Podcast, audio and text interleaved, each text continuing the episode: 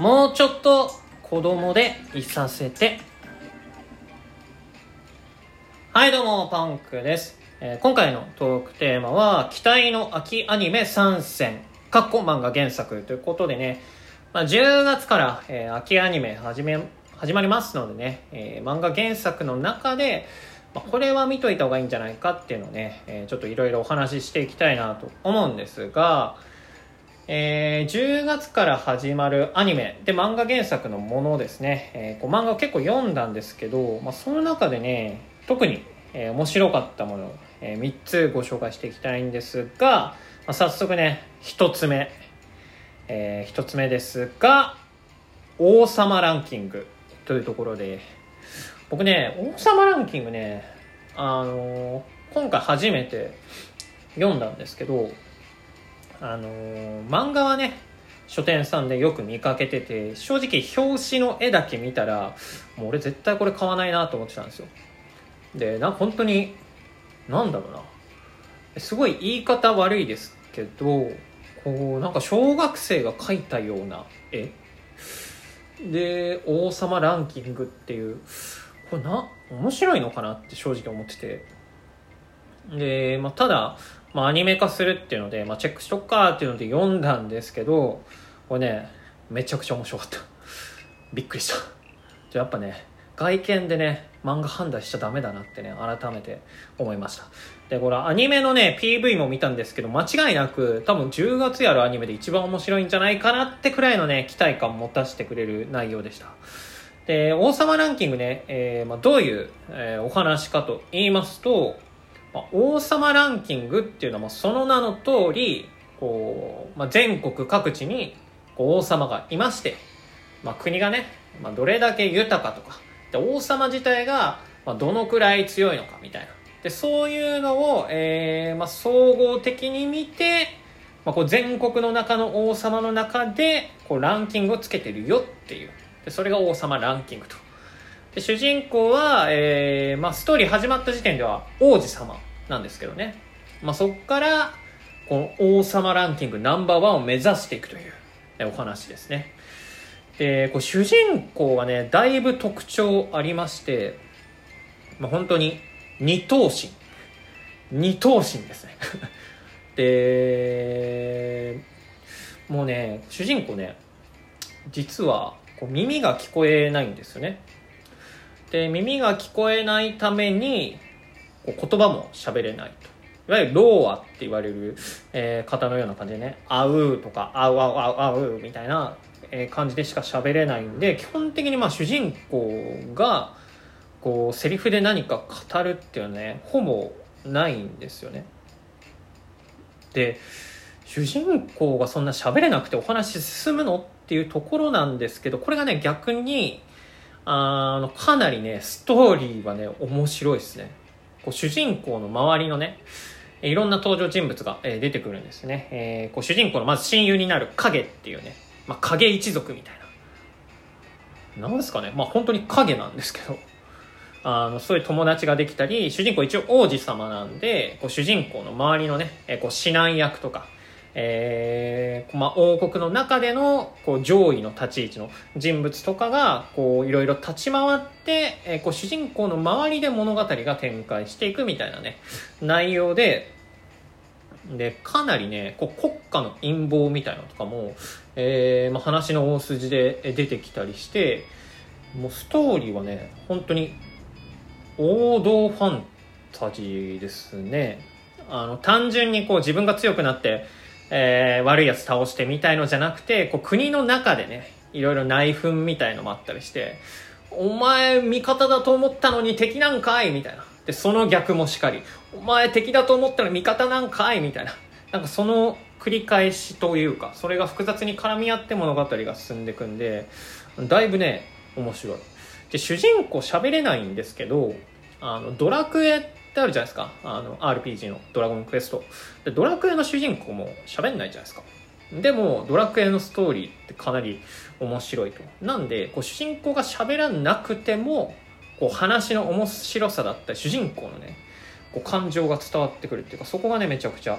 あの良かったです。で主人公はねでも最初の時点めっちゃ弱いんですよ。あの剣がねこう重い剣が全然持てなくて。こう生まれつき、まあ、筋力がつかないと。こいつマジ才能ねえなみたいな。こいつ本当に次王様なれんのみたいな。なんですけど、まあ、実は、えー、主人公はね、えーまあ、呪いにかかっていたと。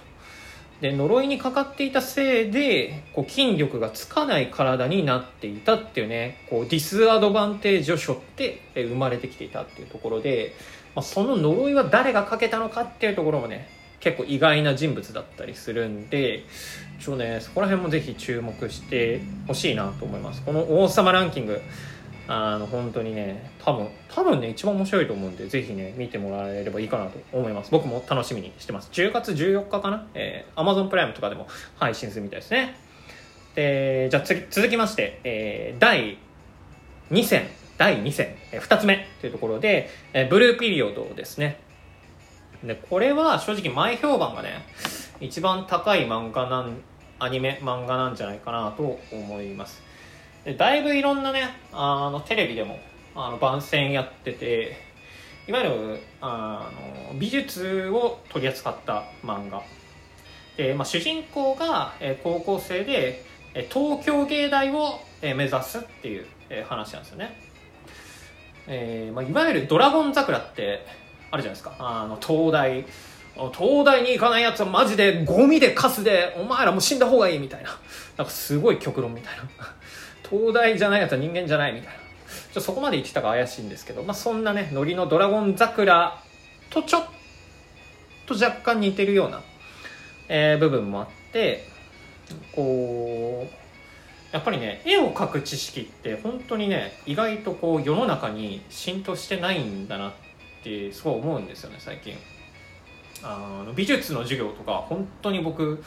あのマジでなんですかね遊んで終わってたというかだから美術の授業で何か身についたよって人いますかね？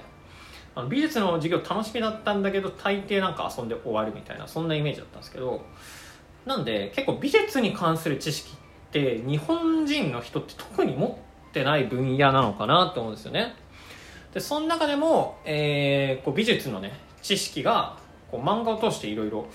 知れたりその中でこう主人公がね結構最初ねパリピなんですよ。最初パリピで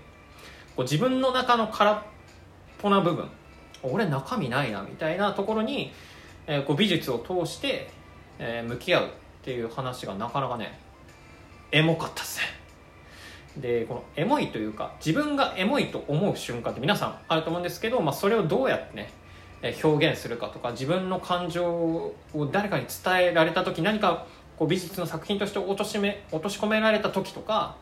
まあ、そういうところの発見とかがね、え、かなり熱い漫画ですね。なんでねこれはまあアニメの表現というか漫画の表現が一番僕は合ってるのかなって思うんですけどあの、まあ、なかなかね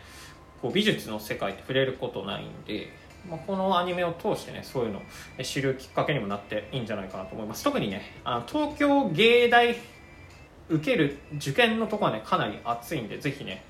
えー、そこも多分アニメで、ね、そこまで行くと思うんですけどうん、そこをぜひ注目してみてください。で、最後、えー、秋アニメ、えー、3世の最後ですね。えー、これ僕一番推しです。えー、それは、えー、三角窓の外側は夜っていうアニメですね。で、これは、あの、今年のうん1月2月3月らへんで映画やってたんですけどあのテチ。テチとかが出てて。でこれいわゆるホラーかける BL みたいなお話なんですね。でバディものっていうのかな、えーまあ、主人公が、えー、こう幽霊が、えー、見えちゃうっていうね。あの得意体質で、まあ、そんな主人公のもとにこう金髪サラサライケメンみたいなのが来て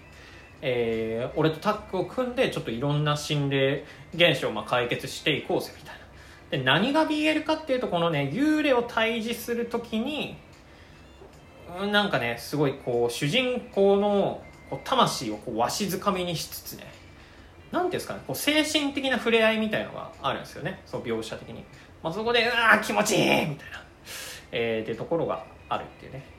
でも BL の要素ねこれ僕漫画前回あの読んだんですけど BL の要素ぶっちゃけねそんな気にならないと思います。そんな露骨な表現ないしあの BL 苦手っていう人でもあの絶対あの楽しめるかと思います。でこれね10巻でね完結しててねめちゃくちゃちょうどいい、えー、量のねストーリーなんですよね。でこれな、うん、さっきホラーかける、まあ、BL バディものって言ったんですけど、まあ、個人的にはまあサイコスリラーのうんジャンルにも入るのかなと思ってましてなんでかっていうとね基本的にまあ小さな心霊現象を、えー、まあコツコツね事件解消してって、まあ、2人の距離感が縮まったり、えー、するっていうお話なんですけどこれねあのすげえ重要な事件がね起きてそれが物語終盤まで